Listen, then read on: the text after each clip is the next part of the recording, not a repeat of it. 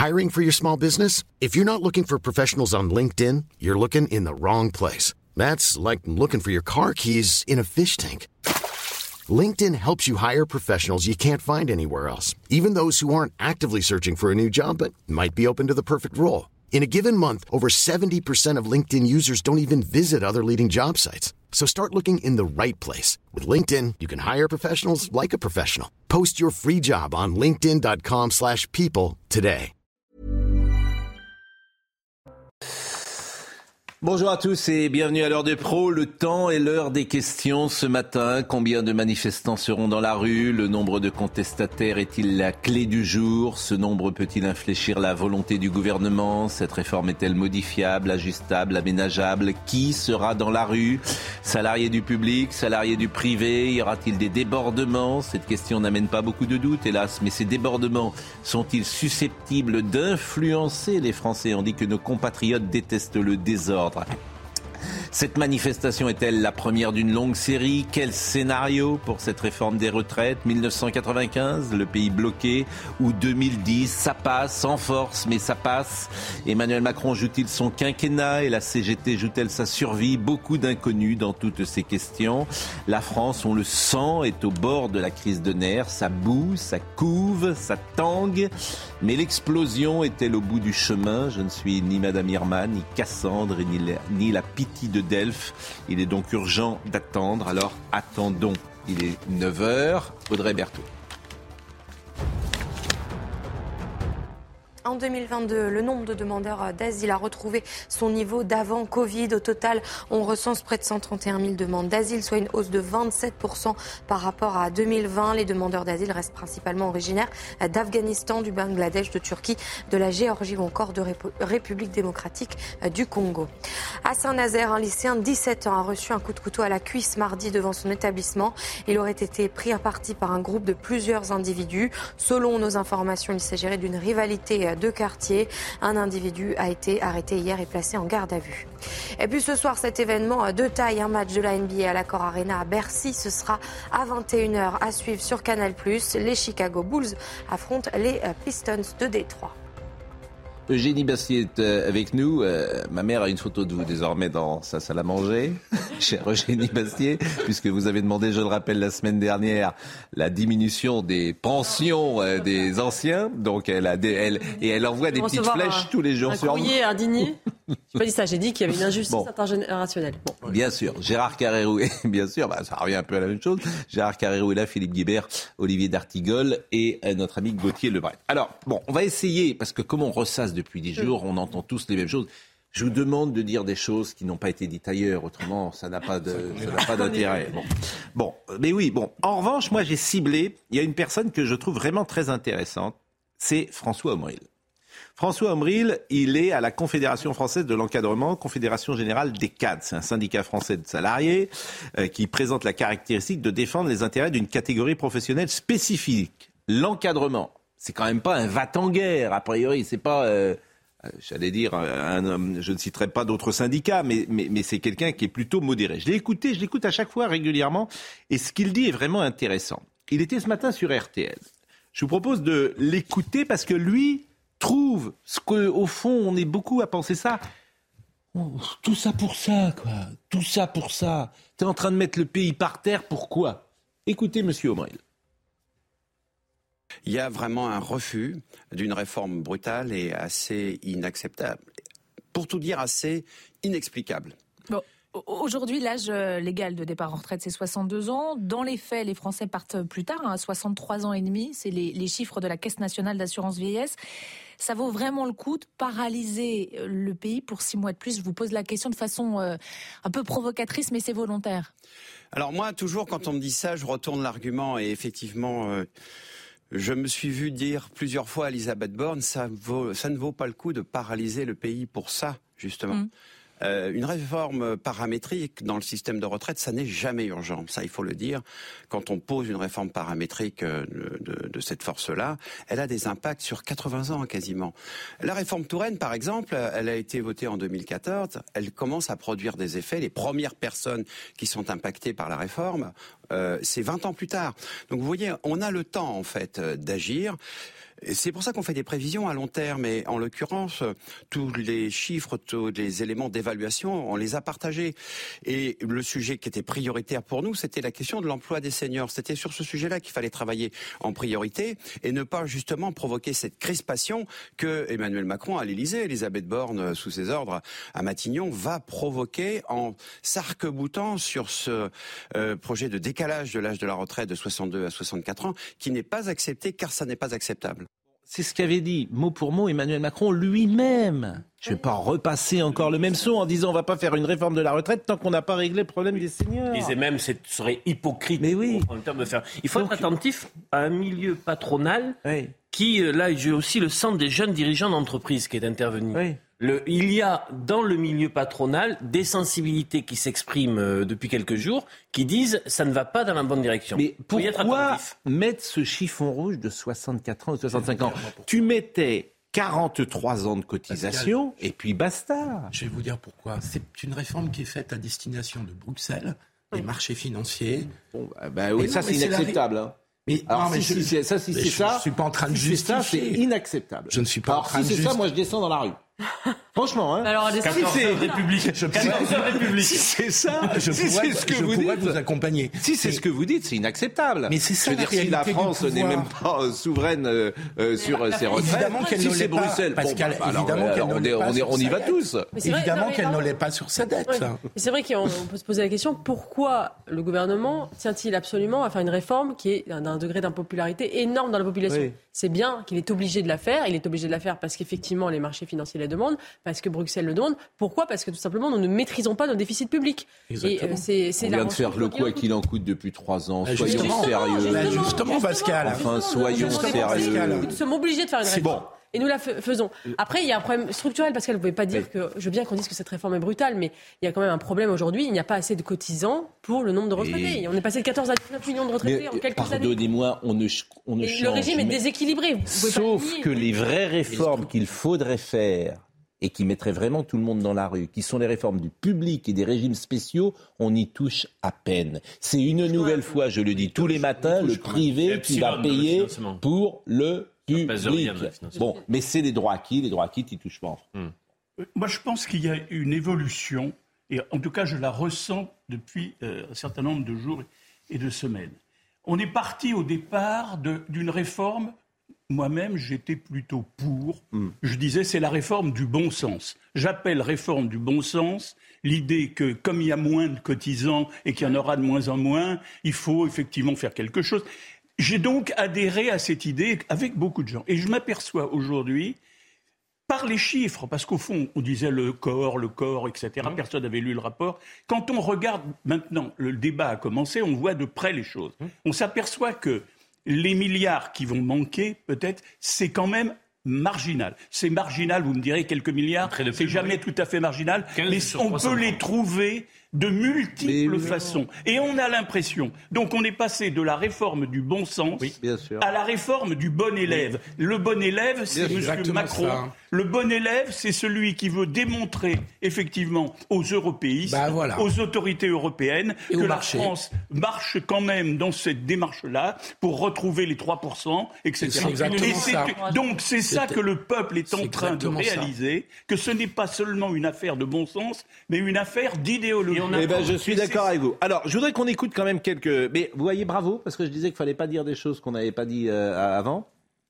Réforme du bon sens et réforme du bon élève, bravo. Je, Je viens note. de l'inventer là je- tout Oui, mais je note, Gérard. C'est une bonne formule. Je note Gérard Carrérou, je mets 10. Dans le temps, il y avait une émission comme ça, c'était Fabrice qui faisait la classe. Fabrice. J'adorais Fabrice, la classe. Il mettait 10. Bon, bon élève, euh, Carrérou. Et nous, on a 7-8 quand même. Bon, vous, vous n'avez pas rien dit pour le moment. très Et... Bon. Alors, écoutons Philippe Martinez qui était sur Public euh, Sénat ce matin. Les syndicats sont unis. Ça, c'est un vrai marqueur. Quand les syndicats sont d'accord en France, c'est rare, reconnaissez-le, c'est que le problème, il est très grave pour ceux qui dirigent. Et donc, euh, euh, oui, on est d'accord euh, sur le fait de dire que cette réforme, elle est injuste, elle est, et, et- et elle va frapper tout le monde, mais plus ceux, par exemple, qu'on a applaudis euh, durant la Covid. Euh, donc, nous, notre souci, c'est de dire pas de pas d'allongement de l'âge de la retraite, pas d'allongement de la durée des cotisations. Et, je, et vous l'avez lu dans notre communiqué, euh, on l'a, c'est écrit noir sur blanc, c'est une première journée. Donc il y en aura d'autres dans l'unité syndicale. Il n'y a que Bon, c'est vrai qu'ils sont, euh, comment dire, euh, unis et c'est intéressant. Alors, écoutez maintenant Michel Onfray qui était ce matin avec euh, Laurence Ferrari, euh, qui prend peut-être de la hauteur pour parler aussi du rapport euh, au, au travail et, et rapport à la vie euh, de, ce, de ce que nous devons être et de, de ce que nous devons faire. Michel Onfray. Moi, je soutiens les gens qui veulent euh, un- départ à la retraite euh, beaucoup plus tôt. Moi, je défends la retraite à 60 ans. On a les moyens. 60 ans. Mais bien sûr. L'argent existe. Paraît évident. Vous voyez les, les bénéfices qui sont faits par les multinationales, par les entreprises. Il y a un moment donné où on doit partager. Il faut à nouveau une, une pensée du travail. Il faudrait que les hommes politiques pensent et réfléchissent, mais c'est pas leur boulot. hein. C'est-à-dire le sens du travail dans notre Mais bien sûr. Mais bien sûr, on peut pas On imaginer. n'y pense pas, ça? Non, alors que tout a changé. Il y a une révolution radicale. Euh, Pas seulement le télétravail. Euh, on, devrait vraiment mettre des philosophes, des sociologues, des historiens, euh, des syndicalistes sur ces sujets-là, sur ces questions-là, et puis réfléchir en se disant mais qu'est-ce que ça veut dire aujourd'hui travailler? Mais il a raison. Alors pour les économies, il y a quelqu'un qui m'envoie un message, il n'a pas tout à fait tort. Euh, L'autre jour, Cyril Hanouna parlait euh, du service public. 4 milliards, on donne 4 milliards au service public. On privatise, et puis les 4 milliards, on les prend, c'est la moitié des retraites. Qu'est-ce qu'on va pour, pour avoir France Inter, pardonnez-moi, qui euh, dont le pluralisme Il est quand même mis. public, euh, Il faut un service public. Service public de l'audiovisuel, pourquoi? On s'écarte du. Hein Pourquoi Pourquoi Au nom de quoi Au nom de quoi C'est vous qui payez. Au nom de quoi Pascal, Les journaux, faut des services publics Pascal, aussi sur des Bon. nouvelles ressources de financement, j'en donne deux et sans mettre le couteau Je entre suis les dents. d'accord avec vous. Si on augmente simplement de 10 points Oui. l'activité des seniors à partir de 55 ans, Hmm. on autofinance. Si on va vers l'égalité salariale femmes-hommes, on fait 5 milliards. Donc il y a des choses à portée de main. Alors, les réformes, euh, changements. Alors, c'est très intéressant, par exemple, ce qu'il va dire, euh, Monsieur Omril, parce que là aussi, en fait, tout le monde part. Il y a beaucoup de gens, des gens qui partent à- à 62 ans euh, chez les cadres, et, et bon, et notamment les femmes. Parce qu'il y a quelque chose qu'on ne dit pas, c'est qu'un enfant, c'est huit trimestres. Nous sommes d'accord. Un enfant. Donc, par exemple, tu es en retraite pleine, tu as eu un enfant, tu peux demander de partir huit trimestres avant. Nous sommes d'accord. Deux enfants, c'est 16 trimestres. Donc 16 trimestres, c'est euh, c'est c'est 4 ans. 16. Trois enfants, c'est 24 trimestres. Etc. Je pourrais aller jusque. Bon, vous avez compris. C'est alors écoutez, Monsieur Omri, parce que ça aussi, c'est intelligent ce qu'il dit. C'est des choses qu'on ne dit jamais. Mais les femmes sont, pardonnez-moi hein, de vous le dire, euh, je veux dire, elles peuvent partir plus tôt pour ces raisons-là. Plus tard. Comment? Et elle meurt plus tard. Oui, bah, meurent plus Non, tard. mais Oui. l'espérance de vie euh, des femmes est à 8 Et ans. ont- on va pas n'ont pas les mêmes salaires. On va pas, on va pas, travail contraint. euh, on va pas s'en plaindre. Oui, mais qu'est-ce que Je veux dire, non, mais c'est Remarquez que les inégalités en, Oui. en- en défaveur des hommes ne sont jamais relevées. Mais elles ont une pension de alors, je- 40% plus faible. On a, on a les deux, euh, Elisabeth Lévy et Eugénie Bastier. C'est les deux personnes que je connais qui sont le moins féministes au monde. Donc c'est formidable parce qu'elles sont sur notre plateau. Parce que j'ai- c'est euh, a- les La deux qui, moyenne qui- pour une qui femme est sont les moins 40% féministes. inférieure Bah non, des bah hommes. non, parce que Oui. beaucoup de femmes Bon. ne travaillaient pas. euh, Écoutez ce que dit Monsieur Omril. Et, et je répète que Monsieur Omril, vous le connaissez peut-être pas, mais il est président de la Confédération française de l'encadrement, Confédération générale des cadres, CFE, CGC. Tout ce qu'il dit est vraiment très intéressant. Vous avez pris la carte. Qu'est-ce qu'elle va changer cette réforme dans la vie de ceux que vous défendez? Alors, il faut bien considérer que la moyenne, c'est personne, en fait. Vous l'avez rappelé tout à l'heure, l'âge moyen de départ, c'est 63 ans. Ça veut dire quoi? 63 ans et demi, oui. Ça veut dire quoi? Ça veut dire qu'il y a des gens qui partent avant et des gens qui partent après. Mmh. Et c'est vrai que ceux qui ont fait des longues études, qui ont commencé leur carrière à 24, 25 ans, ce qui est le cas effectivement des cadres diplômés, eh bien pour eux, ça peut ne pas changer. Or, il faut remarquer que ce sont pour les cadres masculins. Les femmes qui euh, bénéficient d'une euh, de trimestres supplémentaires de huit trimestres par enfant, ben, elles, elles ont la possibilité, si elles ont une carrière quasi complète, ce qui est le cas de beaucoup de femmes cadres de la génération des années 70, eh bien en fait elles peuvent partir à 62 ans. Et certaines d'ailleurs aujourd'hui l'activent parce que elles considèrent que effectivement. Ce sont elles qui vont être le plus pénalisées par Ah ben, cette réforme. ça, c'est dans le document d'orientation qui a été publié en décembre par le Mmh. gouvernement. Il marque que sur la génération, il y a trois générations qui sont examinées, et que sur la génération 75, euh, il y a deux, pratiquement deux fois plus d'impact euh, sur les femmes que sur les hommes. Donc nous, on l'a remarqué dès le début, ça. On est d'accord que tu peux. Oui, bien sûr que c'est intéressant. On, peut- on- on est d'accord que tu peux avoir tous tes trimestres, mais ne pas avoir quand même. Euh, si t'as pas cotisé, forcément, hein, mais tu as des trimestres. Vous comprenez ce que je veux dire hein, C'est la peux différence. Par exemple, euh, oui, tu peux l'avoir de pas à, à taux plein. L'avantage, c'est que si tu as fait une carrière euh, sans discontinuer, que tu es une femme et que tu as donc euh, deux ou trois enfants, tu peux partir en avance parce que ta carrière pleine. Vous me suivez bien, hein Bon, donc tu pars deux ans euh, en avance. C'est C'est pareil. D'ailleurs, j'ai appris aussi que les 1200 euros, ça sera visiblement une fois que la loi sera votée. C'est pas rétroactif.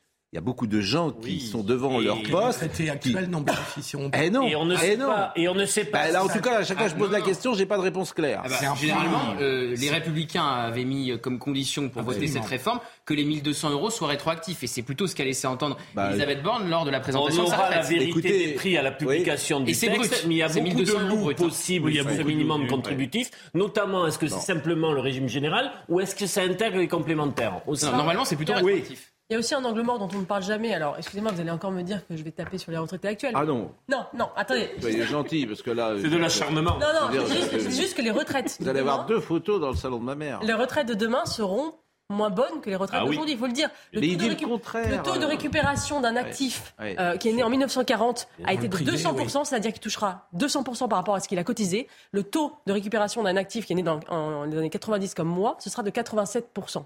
Voilà. Donc, y a la justice. C'est-à-dire qu'on va toucher moins. Nous allons toucher moins que ce que nous avons cotisé. De toute manière, ça, nous allons toucher moins que ce que nous avons cotisé, alors que les, la génération, euh, deux générations avant, ils ont, ils ont touché plus que ce qu'ils ont cotisé. Mais ça s'est vu dans d'autres pays. Mais ça, ça pardonnez-moi, c'est. Euh... Bah, si. C'est lié à la, à la, aux carrières. Non, non. Oui, c'est pas lié. Ça, bah, ça ne veut pas dire que votre pension sera plus. Qui est une ça, ça ne veut pas dire que votre pension sera plus. La démonstration est simple, on le voit dans d'autres pays européens où ils ont reculé l'âge légal. Pourquoi Plus on recule l'âge légal, moins les personnes peuvent aller jusqu'à cette fin de carrière, plus les décotes jouent et moins les pensions sont fortes. C'est mécanique. Bon, il y a quelqu'un qui me dit, moi aussi, j'ai euh, la photo de génie dans mon salon, mais il y a des gens qui m'envoient des, photos, des, trucs, mais ils disent pas qui ils sont. Donc je sais pas qui mais, mais, à l'inverse, Olivier, ceux qui iront au bout de leur carrière pourraient avoir une retraite plus élevée, puisqu'on gagne mieux en fin de carrière. il va falloir y aller. Oui. Il va falloir y aller. Oui, mais il va bon. falloir y aller. mais c'est là que déjà, il y a, en fait, il y a, euh, comment dire, il y a discussion. Sur, comme les seniors ne travaillent pas, on va leur proposer d'aller plus loin. Donc ça va baisser mécaniquement leur pension. Vous me suivez Si à 55, 56 ans, tu ne travailles pas et que tu pars en retraite à 56 ans, à 64, alors que tu devais partir à 62, bah, bah, forcément pendant deux ans. Bon. En revanche, ce qu'ils disent, c'est si effectivement en théorie, si en théorie les seniors travaillaient jusqu'à 64 ans, par définition aussi, leur pension serait plus haute. Bien sûr, parce qu'ils auraient cotisé 200, deux ans de plus. Mais c'est pas vrai. Donc là où M. Omri a raison et là où Emmanuel euh, Macron avait raison il y a trois ans, c'est qu'il fallait d'abord résoudre le problème des seniors. Oui, mais le calendrier nous était imposé. Oui, mais ça, personne ne le dit comme ça. Même les hommes politiques ne le disent pas comme euh, vous le dites, vous. La France même, est dernier pays de l'Union européenne. Même, même euh, le Rassemblement national ne le dit pas comme ça. Et même les, les républicains qui sont perdus, évidemment, ne le disent pas. Dans la lettre que la France a envoyée à la Commission européenne, Alors, il y a la réforme des retraites. François Hollande, François Hollande, euh, François Omril, FH, François Omril. euh, dernier passage. Est-ce que ce sera un succès ou pas, cette manifestation? Écoutez-le tout le monde s'attend à une mobilisation très très importante. Et moi, je, je peux vous dire que c'est déjà un succès en fait. Euh, le fait que les huit organisations syndicales soient ensemble dans les communications et c'est du jamais vu depuis plus de dix ans. C'est du jamais vu. Et même, je veux dire pour la CFE-CGC, moi, vous savez, je fais pas le malin. Euh, mon organisation n'a pas une capacité immense à mobiliser les gens par rapport à d'autres organisations. Donc je suis humble par rapport à ça. Mais dans mon organisation, donc les techniciens, les agents de maîtrise, les cadres, la volonté de défiler, de se mobiliser, parfois d'être en grève, est très très forte. Il dit la même chose que Philippe Martinez. Ça devrait quand même alerter ce gouvernement qui paraît euh, sourd et qui, à l'arrivée, va être euh, peut-être obligé de... Non, ça passera. Oui, ça passe. Ah, vous n'en savez. Alors, franchement, j'ai dit tout à l'heure le temps des questions. Vous, vous êtes Madame Irma. C'est pas. Vous, vous êtes Madame Irma. C'est la fin de l'histoire, alors. Je, peux expliquer pourquoi ou bah, euh, Oui, vous pouvez. ils ont choisi un mode de débat parlementaire qui est extrêmement court. 50 jours maximum. Voilà. Mais si c'est le pays est bloqué mais euh, ils ont un accord avec les Républicains. Je veux bien qu'il y ait 12 Républicains mais c'est pas qui le problème, vous comprenez rien. Ça, c'est de la tambouille. Mais c'est pas de la Vous me parlez de tambouille s'enflamme. Mais en 2010, le pays s'est enflammé. Vous me parlez de tambouille je, peux, terminer mon propos Oui, bah, c'est Le but, c'est de faire voter la réforme ou de pas la faire voter? Non. Ah bah, le but, c'est ce qui se passe dans la rue? Mais non, Le but, c'est pas. Non, euh, ce non. Alors, ce qui se passe dans la rue ne sert à rien. Mais en 2010, comme il vient de le dire à l'instant. Et 95 Mais 2010, Nicolas Sarkozy, il y a six fois ou sept fois. Et CPE Et, 95... vous prenez les deux exemples. Ah toutes les réformes des retraites, à part celle de 95, sont passées. mais Attendez. Mais parce que celle-là. Mais vous vous rendez compte que tout le monde. Enfin, mais c'est pas ça. C'est que vous ne prenez pas en compte la situation. Je Personne n'en veut de cette retraite. Personne ne veut de cette retraite. Il y a une résignation de la réforme de Terminé. Terminé. 2010, il y a six manifestations à plus d'un million. De, de, de, manifestants dans la rue. Donc ça veut dire qu'en 2010, Nicolas Sarkozy, il passe tranquillement. Le climat n'était pas pareil. Le climat n'était pas pareil. Le climat n'était pas pareil. Il y, a, il, y a, il y a une hostilité sur Emmanuel Macron qu'il n'y avait pas sur euh, ah, bien Nicolas Sarkozy. Il y avait une hostilité à l'égard de Nicolas Sarkozy. Je pense même, si je peux terminer, que Nicolas Sarkozy perd la présidentielle là-dessus. Mais il fait passer sa réforme. Emmanuel Macron ne doit pas se faire réélire. Là, comment? Terminé? Il fait passer sa réforme. Et Emmanuel Macron fera passer sa réforme. La différence avec, la différence avec 2010 et avec 2019, c'est que nous sommes dans une situation inflammable comme euh, jamais. Pourquoi? Parce que tu as cette question des retraites, mais tu as l'inflation alimentaire énergétique, tu as un pays qui est une cocotte minute avec des frustrations énormes et tu ne peux absolument pas dire de quoi sera fait les 50 prochains jours. Personne ne le sait. Moi, Génie Bastier. moi, je pense que la, situation est différente. Pourquoi? Parce que justement, euh, tout s'effondre. L'hôpital s'effondre, on voit bien, euh, il y, a les services publics s'effondrent. Donc il y a la conscience que le modèle social français qu'on voulait préserver, qu'on vantait, n'existe plus, ne fonctionne plus. Donc il y a une certaine résignation. Les gens disent, bah, effectivement, euh, on n'a pas un modèle à préserver parce que notre modèle est en train de s'effriter. Et donc, je pense qu'il y a une certaine résignation et il y a d'autres problèmes dont les Français sont plus préoccupés, notamment la question des services publics, la question de l'inflation, effectivement. Et la réforme de retraite n'est pas la priorité des Français. Il y a, une, certaine résignation. Je fais juste une parenthèse sur euh, le, service public. Les Français sont contre, mais. J'invite tout le monde à lire l'extraordinaire papier de Vanessa Schneider ah dans le monde. Bah sur les derniers jours de son père, Michel Schneider, qui était un psychanalyste écrivain reconnu. Ce qu'elle raconte est ahurissant. Vraiment, euh, je trouve ça absolument incroyable. Lisez ce papier dans Le Monde. Vous voyez, je fais de la publicité pour euh, ce journal Le Monde.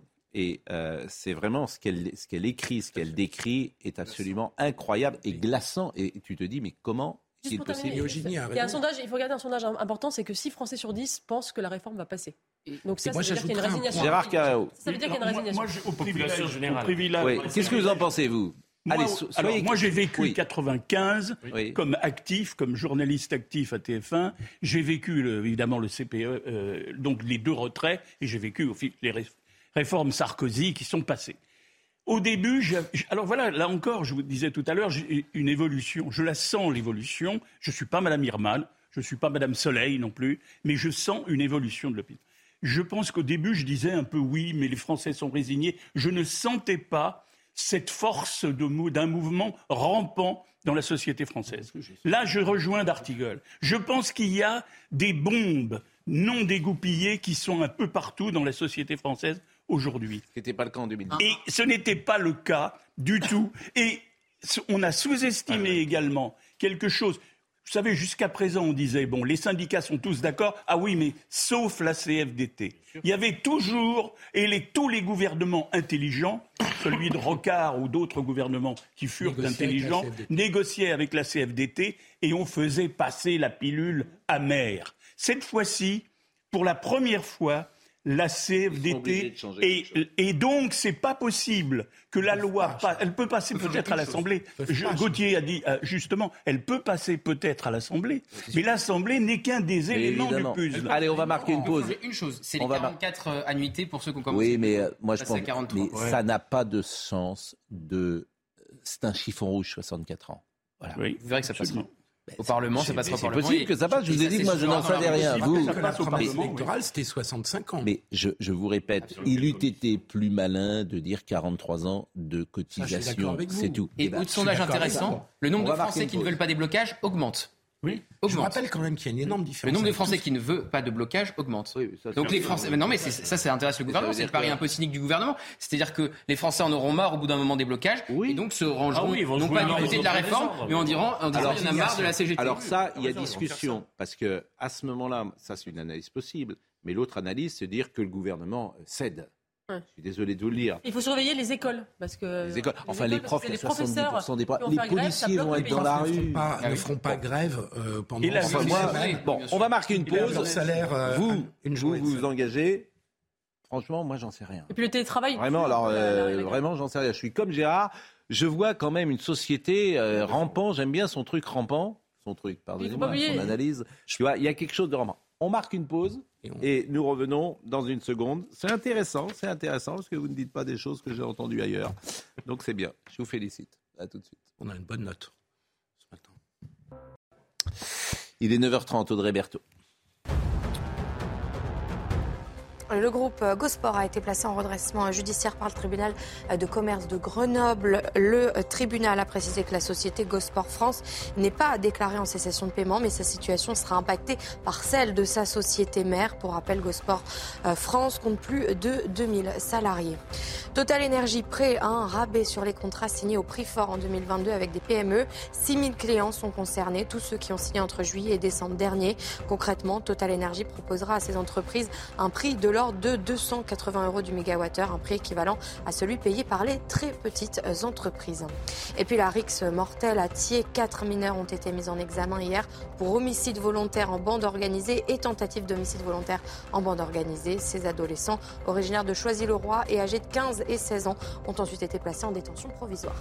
Euh, je disais tout à l'heure, les républicains sont perdus et je m'appuyais sur un petit euh, tweet de Bruno Retailleau euh, ce matin qui a mis un, entre guillemets un désir. Voilà, euh, avec Eric Ciotti, ils sont à peine élus, ils n'arrivent même pas à se mettre d'accord et Bruno Retailleau, l'organigramme d'Eric Ciotti ne tient pas compte des équilibres issus du scrutin. Euh, nos accords ne sont pas respectés, je le regrette, la confiance est le préalable indispensable au rassemblement. Bon bah quand on est là, quand, on est là chez les républicains, que, que, que, que après ce que tu as vécu veux dire pendant la campagne électorale, que tu n'es même pas capable de t'unir et d'afficher euh, tes, contradictions et tes dissensions au grand jour. Alors même que Eric Ciotti, qui présentait son organigramme dans les colonnes du Figaro, a dit c'est formidable, on s'est appelé avec Bruno tous les jours, tout se passe bien, et paf Non, mais franchement, ils sont, ils sont pas sérieux pour les électeurs. Entre ça et voter pour Emmanuel Macron, euh, je veux dire, ce que les leurs électeurs, à mon avis, ne leur pardonneront pas, plus ça, ils vont finir, les Français, ils vont finir dans une, ils vont finir dans une cabine téléphonique. Et d'avoir dilé aussitôt la réforme. On dirait un groupuscule trotskiste. Mais non, mais c'est comme franchement, c'est comme l'extrême gauche. Voilà. Plus ils sont petits et plus ils sont. Oui, le PS c'est pas beaucoup mieux parce que le PS ils sont en train de. Oui, non, mais c'est pareil. C'est un drame, franchement. Mais c'est comment Il y a le vote au PS, c'est à peu près la même chose. Oui, mais c'est pareil. C'est ce sont des gens qui n'ont rien compris. Ils n'ont rien compris. Plus on est minuscule, plus on s'en Et tu leur parles en tête à tête, ils disent autre chose, ils n'ont rien compris. Alors qu'ils ne soient pas étonnés qu'ils sont là où ils sont. Et alors pour prouver qu'il n'est pas dans la majorité, Eric Ciotti a dit dans l'école du Figaro qu'il voterait pas le texte sur l'immigration. Parce que si il vote deux textes du gouvernement d'affilée, les retraites plus l'immigration, bah, ça veut dire... il a besoin de, cette de l'électorat LR d'une partie en tout cas importante, enfin importante, peut-être un tiers je ne sais combien, de l'électorat LR, il faut qu'il se dédouane. Il ne faut pas qu'il apparaisse comme la béquille de Macron. C'est pour ça qu'il ne votera pas D'où D'où il, dit déjà, je ne voterai. oui, je voterai là. Les électeurs de droite. Je ne voterai pas la loi Les électeurs de droite, électeurs du Figaro, ils soutiennent cette réforme. non, regardez l'évolution non, non, non, non, non, Dans les derniers sondages, il n'y a personne, mais il y a 70% des gens qui la contestent. Non, c'est ce qu'a dit. En fait, c'est ce qu'a dit très justement Gérard. C'est-à-dire que tu as depuis 15 jours, trois semaines, tu as appris qu'au fond, ça ne sert à rien. À rien les retraités. Que si tu faisais pas, ça serait la même chose. Le cœur électoral. C'est-à-dire que tu fais une réforme pour rien. Mais les retraités. Le cœur électoral. Euh, après, tu peux m'expliquer le contraire. Mais même sur le plan financier, ça ne règle pas euh, pérennement le. 100% raison. Ça sert à rien. Le cœur électoral de la droite s'appelle les retraités de droite. La majorité des mm. retraités, ils soutiennent cette réforme pour ah une raison. Comme l'électorat d'Emmanuel Macron. déjà être de droite et retraité. Pour une raison fondamentale qui est qu'ils sont épargnés par cette réforme. Et deuxième raison, c'est que ça, à leurs yeux, garantit leur pension de retraite. Mais si tu regardes les derniers sondages, la sensibilité LR évolue contre la réforme. Jolie, ouais, belle mentalité. Joli coco. Des, Joli coco. des retraités de droite. Parce qu'ils n'aiment pas qu'on dise ça. Bon, je euh, m'excuse auprès de votre mère, mais euh, d'avance. Mais c'est vrai, il n'est pas à contribution, donc forcément. Elle ne va pas descendre dans la rue. Bon. Elle a ciblé Jenny Bastier. bon. Euh, la première partie, on a dit des choses qui étaient peut-être originales. Là, on va faire un peu, c'est vrai, les, comment dire, les, les, choses qu'on fait traditionnellement les jours de grève. On va écouter les gens en galère. C'est effectivement. Euh, Réalité, Oui, c'est pas c'est pas rigolo pour eux, bien sûr, mais euh, aujourd'hui, il faut mieux rester chez soi. Vous regardez la télévision, vous regardez CNews et, et vous faites un peu de télétravail. Dans le télétravail, il y a surtout la télé. Hein. Plus que le travail. Mais bon, je vous propose d'écouter quelques Français qui étaient à Montparnasse. J'ai prévu de venir beaucoup plus tôt, euh, puisque je savais que euh, le métro que je prenais, la, ligne ne venait pas jusqu'à Montparnasse. Donc, euh, du coup, euh, j'ai prévu un peu plus large au cas où. J'attends a raté le premier train. J'espère que le prochain, je vais le prendre. Si ce n'est pas possible, Bon, on va voir comment on va, gérer les choses. J'ai anticipé le réveil une heure à l'avance et au lieu de prendre le métro, parce que mes deux lignes de métro à côté de chez moi étaient fermées, et du coup bah, j'ai pris le bus. Mon train a été annulé donc j'ai changé et puis c'est pas commode. Parce que normalement, je pensais rentrer à mon domicile, puis euh, revenir vite fait ici, c'est pas possible. Bon, ça, c'est les exercices imposés euh, du jeune journaliste qui va. Oui. 95. Oui. Parce qu'on parlait de 95 tout à l'heure. Hmm. Moi, je travaillais en banlieue à l'époque. Oui. C'était épouvantable en termes de transport. C'était impossible. Vous le viviez. Moi, je me levais à 4 heures du matin. Hmm. Euh, là, c'est juste une journée. Hmm. C'est juste une journée. Ça va pas être tous les jours. Oui, mais c'est vrai que 95 était sidérant. Très dur. 95 était sidérant parce que là, Paris était. J'ai jamais vu Paris comme ça bloqué. C'est-à-dire que pour aller euh, à hmm. TF1, par exemple, tu mettais... il y a des gens qui dormaient dans le parking d'ailleurs. Comme ça, ils rentraient même plus chez eux. En termes de jours consécutifs, le record de grève, c'est 2019-2020, la RATP et SNCF, 50 jours. Alors, Mitriclet, est-ce que vous savez où est Mitriclet 50 jours, c'est le record. Est-ce que vous savez où est Mitriclet C'est le RERB. C'est en Seine-et-Marne. C'est à 50 km de Paris. Exercice imposé. Écoutons les Français. Normalement, je vais à Châtelet-Les Halles, sauf que là, du coup, le terminus est Gare du Nord. Donc, euh, je ne sais pas trop comment je vais faire après, mais euh, on verra et on va essayer de, d'arriver à l'heure, enfin d'arriver quand on peut. Après c'est pareil, mon employeur a aussi anticipé le coup dans le sens où elle m'a dit que je pouvais partir plus tôt, dans le sens où aurait peut-être moins de monde dans les transports, mais je, je, croise les doigts pour que ça aille et on verra comment on va rentrer. Euh, j'ai dû partir de chez moi pour emmener mon fils chez mes parents pour qu'ils puissent le garder aujourd'hui. J'ai pris la voiture pour venir ici jusque Mitry. Et là, je vais prendre le RER e et après, euh, Dieu seul sait comment est-ce que je vais pouvoir accéder euh, au travail. Alors, les manifs aujourd'hui, c'est départ 14h, place de la République, place de la Bastille, place de la Nation. C'est le classique. Il y a 215 à 250 villes qui vont manifester. À Paris, il y a 10 000 policiers et gendarmes en France. Euh, c'est pas, pas, oui, pas qu'à Paris. Hein. 10 000 policiers et gendarmes, c'est toute la France. Il y a 39 unités à Paris. à Paris. Il y a 3 500 hommes. Ça, c'est le sous. Alors, c'est source du ministre de l'Intérieur. On va l'écouter d'ailleurs, le ministre de l'Intérieur. Mais alors, ça, il n'est pas là, le ministre de l'Intérieur. Non, il est en Espagne. Il est en Espagne. Ça, c'est quelque chose. Je pense politiquement que c'est une faute politique. Oui, bien sûr. Parce que ça donne l'impression, mm. aux Français, quelle que soit leur opinion par ailleurs, ça donne l'impression qu'au moment où il se passe quand même quelque chose de grave dans le pays, eh bien, un tiers du gouvernement, 11 ministres, dont les ministres importants bah, de l'intérieur, le ministre de l'Agriculture soit en Espagne. de l'intérieur au moment où c'est un problème de police, de l'intérieur des transports, de l'éducation nationale aussi, de l'éducation nationale. Non mais Papendia, qu'il soit à Paris ou à Madrid, il ne sert pas à grand chose euh, en général et bah, dans, dans, dans, dans, une manifestation. Vous voyez ce que je veux dire C'est vrai que si ça dégénère aujourd'hui, oui, qu'il soit à Barcelone d'ailleurs, j'ai dit à Madrid. Le fait que le ministre de l'Intérieur ne soit pas là, ce sera. Oui, mais sachez que cette désinvolture est un une stratégie de communication. Je crois que c'est une stratégie. C'est-à-dire, mais de toute façon, ça va passer. Oui. Donc, vous devez dire, pour nous, il n'y a rien à voir. Nous sommes sereins. Nous sommes et Olivier Dussopt, Olivier Dussopt devait faire partie du voyage, le ministre du Travail qui porte cette réforme. Et au dernier moment, l'Élysée s'est dit, bon, c'est peut-être mieux qu'il reste et qu'il fasse des médias pour expliquer la réforme. Oui, et puis symboliquement, c'est un image, c'est ce que dit Olivier. Mais c'est intéressant, l'information que vous, vous donnez. Alors, euh, en revanche, ceux euh, qui nous euh, inquiètent, c'est effectivement les fameux black blocs. Mais là encore, je le disais hier soir, tant qu'on ne prend pas des moyens pour, euh, comment dire, euh, attaquer les black blocs ou en tout cas empêcher, les neutraliser, par exemple le paintball, c'est très simple le paintball. C'est-à-dire que ceux qui euh, attaquent un policier, vous savez ce qu'on en pense ici, mais ceux qui attaquent même un commerçant, vous les ciblez avec un paintball et puis après vous les retrouvez. Mais on ne veut pas faire ça. Mm. On ne veut pas les drones. les drones, euh, par exemple, les drones, le Conseil d'État ou le Conseil constitutionnel a refusé les drones. Donc on, ben oui, euh, je veux dire. Qu'est-ce que vous faites avec vos drones? Vous avez des drones qui vont. Ben les drones, vous, vous les filmez. ah oui, ça d'accord. Vous les filmez.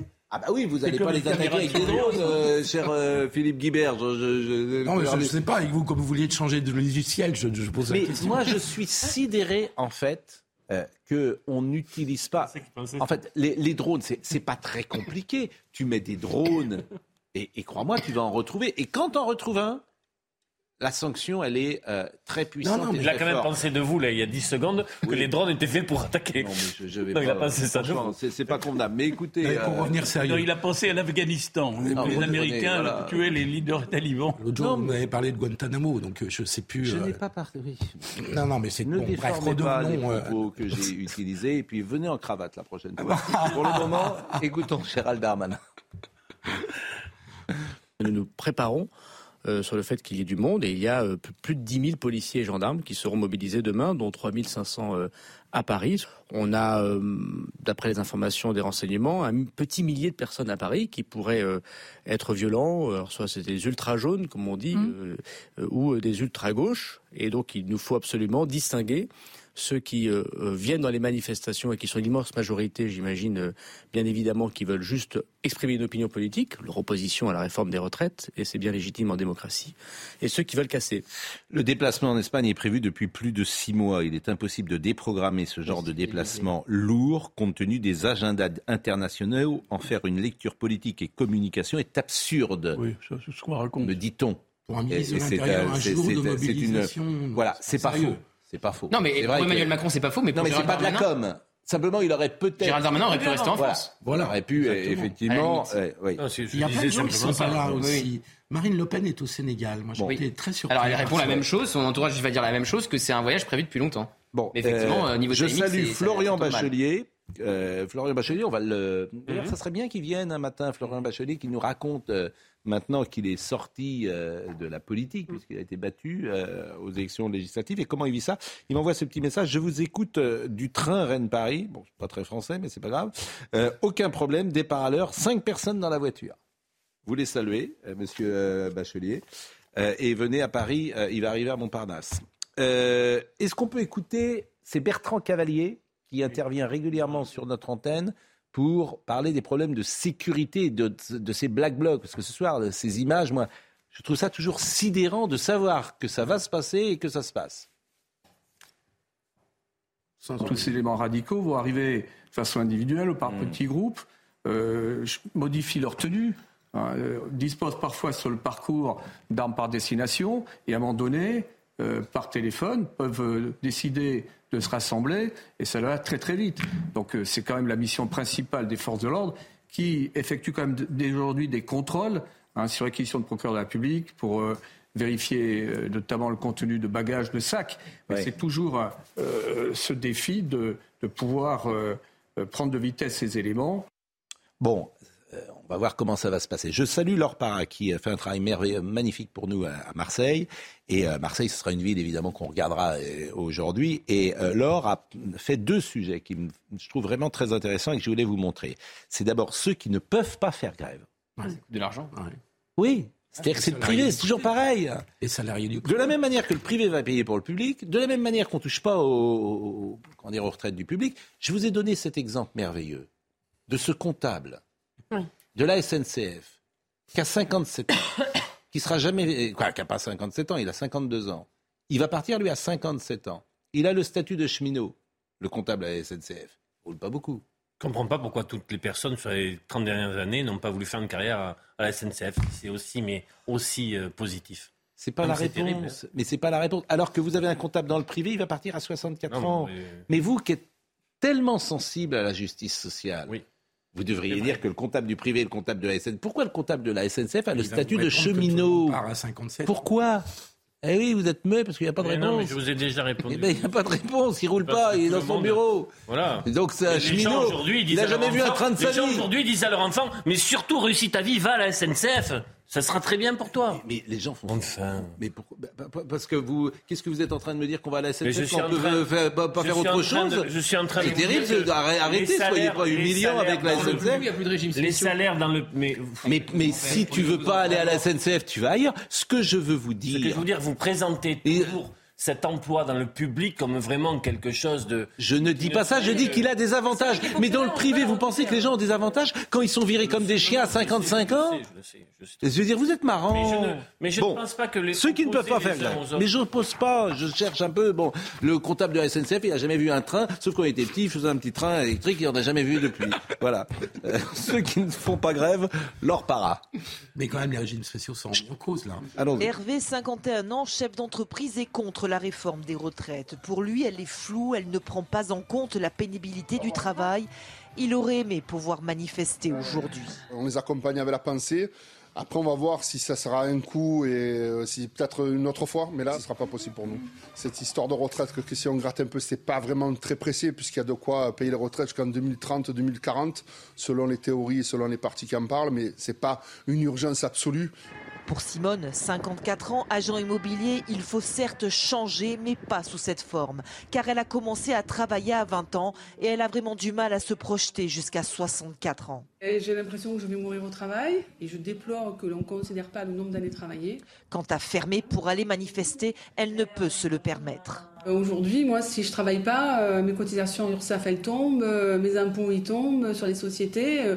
J'ai pas le choix que de travailler. Et ces deux chefs d'entreprise font le même constat. Ils déplorent que le gouvernement ait annoncé cette réforme des retraites sans prendre en compte le moral des Français dans un contexte économique compliqué. Bon, bah, il y a deux France. Il y a ceux qui peuvent faire grève et ceux qui peuvent pas faire grève. il y a des personnes. Il y a des personnes. Les, les premiers de corps. Il y a la grève par procuration. C'est-à-dire, est-ce que, ce qui est intéressant de regarder, c'est est-ce qu'il y a un soutien des salariés du privé à cette grève Les premiers de la grève par procuration. Ça a toujours été le cas. Les premiers de corvée ceux dont on a dit que les métiers étaient essentiels pendant euh, la crise sanitaire, certains, qu'ils soient du public ou du privé, vont aller faire grève. Et ça va leur coûter une journée de salaire. Mais, Alors que, mais ils vont y aller. C'est possible. Bon, et l'autre sujet qui m'intéressait. C'était euh, une grève par procuration. Le privé soutenait le public dans sa grève. Et l'autre sujet de leur para qui m'intéressait, que je voulais vous montrer, c'est le travail des seniors. Parce que ça, ça devrait être c'est ça qu'on attend d'un gouvernement. Ce qu'on attend d'un gouvernement, c'est. ça. Mais bien sûr. C'est la clé. Parce que, évidemment, là, tu, tu faisais. T'encourageais, tu avais des initiatives, tu peux donner des aides, que sais-je. Donc, et ça, tu ne le fais pas. Je n'arrive pas à comprendre. Pourtant, ce que disait le président de la République. Un tutorat. Dans, le senior devient tuteur du, du Dans la déclaration, vous bien sûr. À bien, Moi, je suis tuteur de Gauthier Lebras. C'est ce que j'avais dit. C'est bon. Je suis tuteur. Pourquoi il dit ça Monsieur Nedjar m'a dit tu t'occupes, je te confie le jeune Lebret. Et tu le, tu le, voilà. Il a 17 ans et demi, 18 ans. Euh, là, il passe le bac l'année prochaine, mais il vient euh, de faire des petits. en stage d'observation. Il est en stage de. Bah oui. Il a duré un peu. Regardez, il est allé. Le stage de troisième. Regardez, il est allé chez le coiffeur hier. Absolument. il a mis une cravate ce matin. Mon coiffeur qui vous aime beaucoup d'ailleurs, Pascal. Ah vous le savez, Monsieur Guibert, la dernière fois qu'il est allé chez le coiffeur à la Juppé, ah bah, était Premier ministre. mais, mais on va. phobie qui est en train de gagner cette émission. Bon, écoutons donc le travail des seniors cette fois-ci, parce que ça, c'est un sujet vraiment intéressant, et c'est Laure Para euh, qui nous raconte cette histoire. Eh Cadre logistique pendant plus de 30 ans, Patrick perd son emploi en 2019. Il comprend alors très vite que face aux recruteurs, être senior est un handicap. J'ai un peu galéré parce que finalement je me suis rendu compte que quand on a un certain âge, euh, ça passe plus du tout au niveau de recrutement. On est senior en France à partir de 45 ans, hein, donc il faut le savoir, dans le monde du travail. Donc vous vous rendez compte, quand on a 50, 55 et plus, euh, ça devient très très difficile. Chômeur, il envoie des dizaines et des dizaines de CV en vain. On ne vous donne pas vraiment la vraie raison.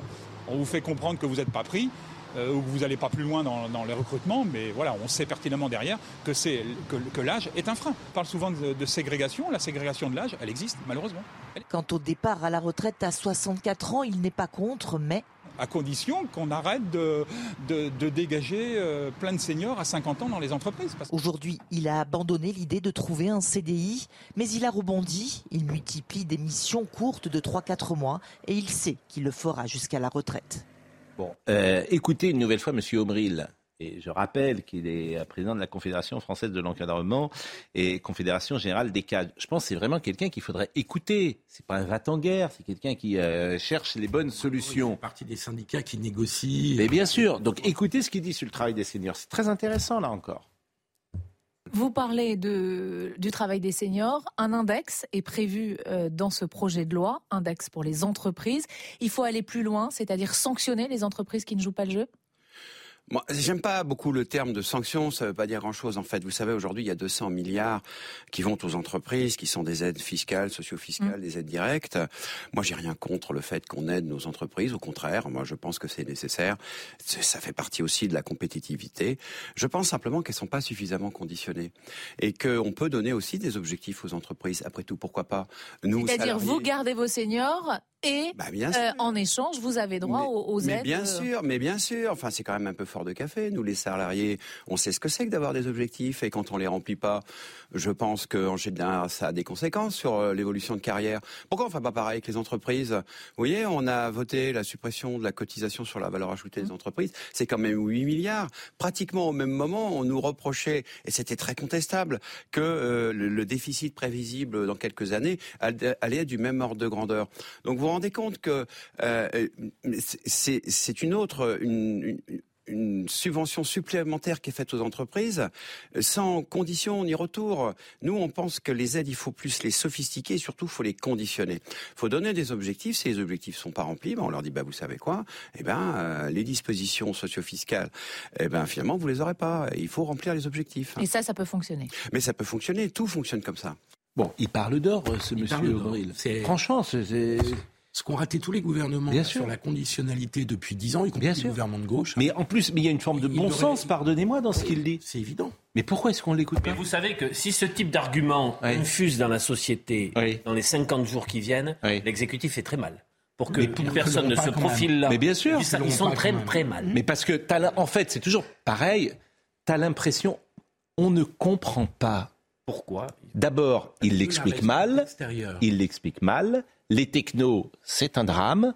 Euh, en fait, c'est toujours pareil. Tu ne comprends pas pourquoi cette réforme est votée. Donc à partir de ce moment-là, euh, euh, c'est mort. Parce qu'ils veulent pas assumer publiquement le fait qu'ils doivent envoyer des signaux, la réforme des retraites, l'âge légal en est un, au marché financier, comme on eh ben, alors comme à la, à Commission de Bruxelles. Le tuteur que je suis va renvoyer. Vraiment renvoyer. Il a été bien. Il a été bien. Il a été bien.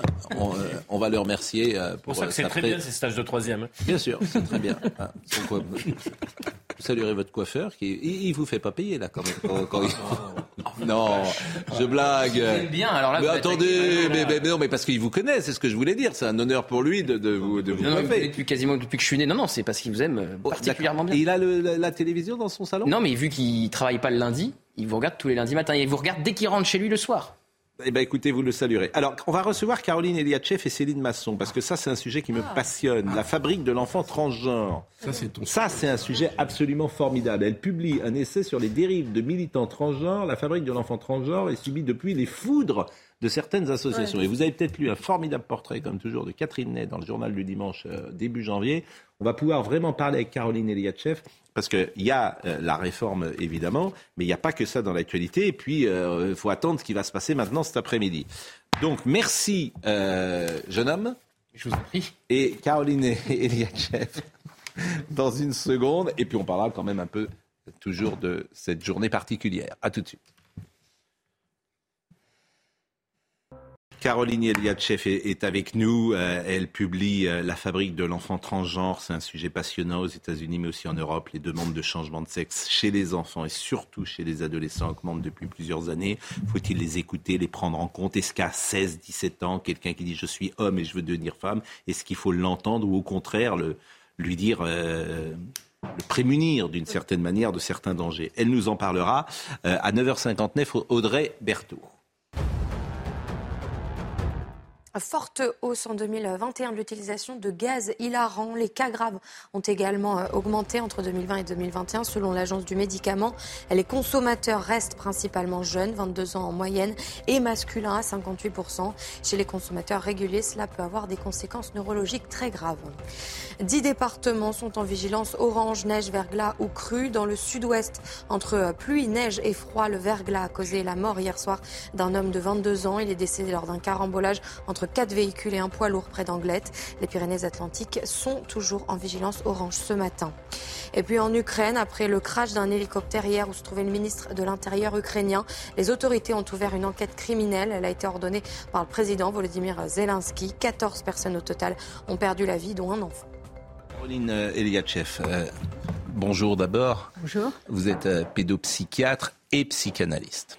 Et chacun vous connaît parce que dans l'espace médiatique, vous intervenez depuis euh, de nombreuses années.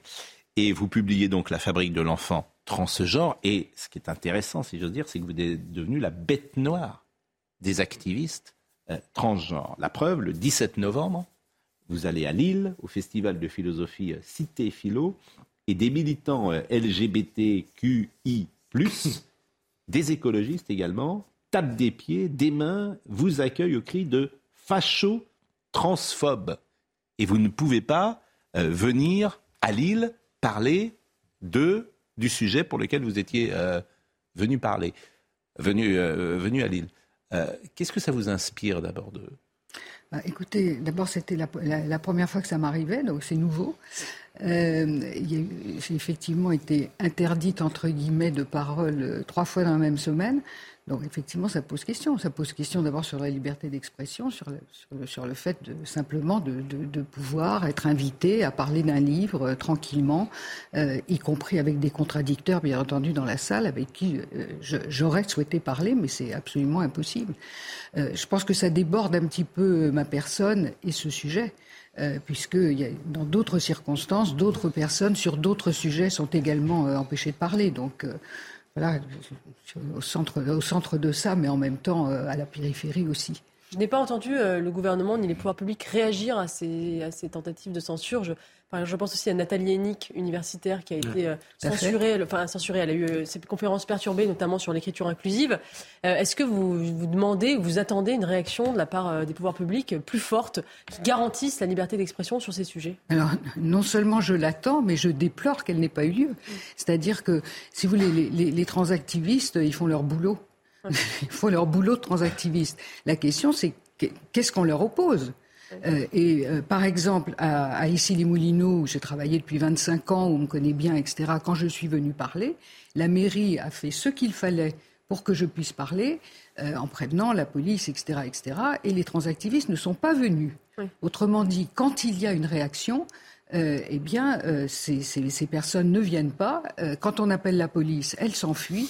Et donc, je déplore, en particulier au, niveau de la mairie de Paris, qu'il euh, n'y ait pas eu euh, ce genre de oui, réaction. Parce, qu'il faut rappeler que la mairie de Paris, la, euh, mairie du, du, deuxième, du troisième arrondissement de Paris, a annulé une conférence où devait participer Madame Eliachef a annulé une conférence sous la pression des transactivistes. Et c'est absolument honteux. Bien sûr, c'est honteux, mais bien sûr. Alors la lâcheté, c'est-à-dire que comment vous expliquez cette lâcheté? C'est-à-dire que c'est des sujets sur lesquels ils veulent pas aller parce que eux-mêmes ont peur d'être ciblés ensuite par ces minorités actives. Je pense dans certains ben peut-être. Dans le troisième arrondissement, vous avez raison. pas le dire. Euh, écoutez, je pense que eux-mêmes, d'une part, ne veulent pas être qualifiés de entre guillemets transphobes, c'est une première mm. chose.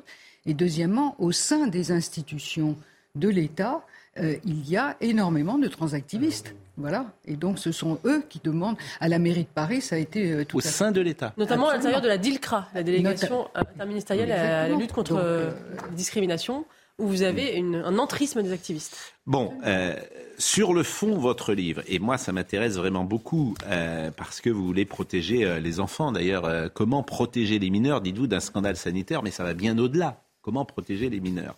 Bon, aux États-Unis, en Europe, les demandes de changement de sexe, je le disais tout à l'heure, chez les enfants et chez les adolescents, augmentent.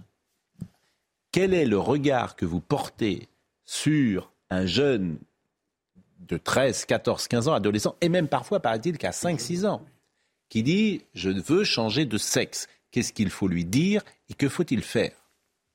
Ça dépend qui vous êtes. Ça dépend si vous êtes parent ou si vous êtes euh, si vous êtes professionnel.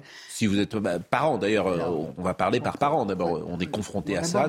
Les, parents, d'abord, sont littéralement sidérés. Euh, ils n'ont jamais entendu parler de ça, ils ne savent pas de quoi il s'agit, ils sont sidérés, d'autant que ces, jeunes, lorsqu'ils sont préadolescents ou adolescents, n'avaient précédemment manifesté aucun signe laissant penser qu'ils avaient quelques problèmes avec et leur orientation sexuelle et le fait d'être garçon ou fille. Donc ils vont consulter. Euh, et là, problème, car un certain nombre de médecins, évidemment pas tous, ont ce qu'on appelle une attitude transaffirmative, c'est-à-dire euh, se basent sur le ressenti du, garçon ou de la fille, sans l'interroger sur euh, sa famille, ses conditions de vie, euh, c'est son éventuelle euh, psychopathologie, puisque la majorité d'entre eux ont une psychopathologie adolescente préexistante, c'est-à-dire ils ont des troubles préexistants à cette déclaration, et les engagent assez rapidement euh, dans, dans ce qu'on appelle la transition. Euh, voilà. Alors, ce qui est tout à fait surprenant, si vous voulez, c'est que euh, un certain nombre de pays, la Finlande, la Suède et, l'Angleterre principalement, remettent en question mm. euh, ces protocoles. L'Angleterre ferme la Tavistock Clinique, qui est la, plus grande clinique au monde concernant ces jeunes, et que en France, les médecins nous disent enfin certains médecins nous disent, écoutez, nous, c'est formidable, on fait très bien, on est très prudent, on ne fait pas du tout comme ils font eux tous, euh, on fait très bien. Ce qui est pour le moins surprenant. Ils seraient les seuls au monde. Et est-ce que, euh, il y a quelques années, on a mis la majorité sexuelle à 16 ans euh, pour les, Donc on a, on a considéré qu'on était majeur sexuellement à 16 ans, mais on considère aujourd'hui qu'on peut changer de sexe avant 16 ans, ce qui est plutôt paradoxal. Est-ce que vous demandez, vous, une loi qui permette d'encadrer finalement le changement de sexe et peut-être l'interdire en, en dessous de 16 ans? Alors, je ne sais pas s'il faut une loi ou euh, un consensus médical. Hmm. Il n'est pas absolument évident que ça soit, que ça soit par la loi que l'on doive dire hmm. quel médicament il faut donner ou pas donner. Voilà. Mais euh, il peut y avoir des, prescriptions médicales contraignantes. Alors, euh, les, autres pays ont décidé d'interdire les bloqueurs de puberté, hmm. sauf cas exceptionnel. en médecine, on ne peut jamais être à 100% euh, donc, sauf cas exceptionnel, ces cas exceptionnels étant euh, la recherche. Mm. Euh, ils ont décidé également d'interdire les, hormones croisées avant 16 ans. Mm. il faut savoir quand même que ces hormones croisées n'ont pas d'autorisation de mise sur le marché dans ces indications-là. Mm.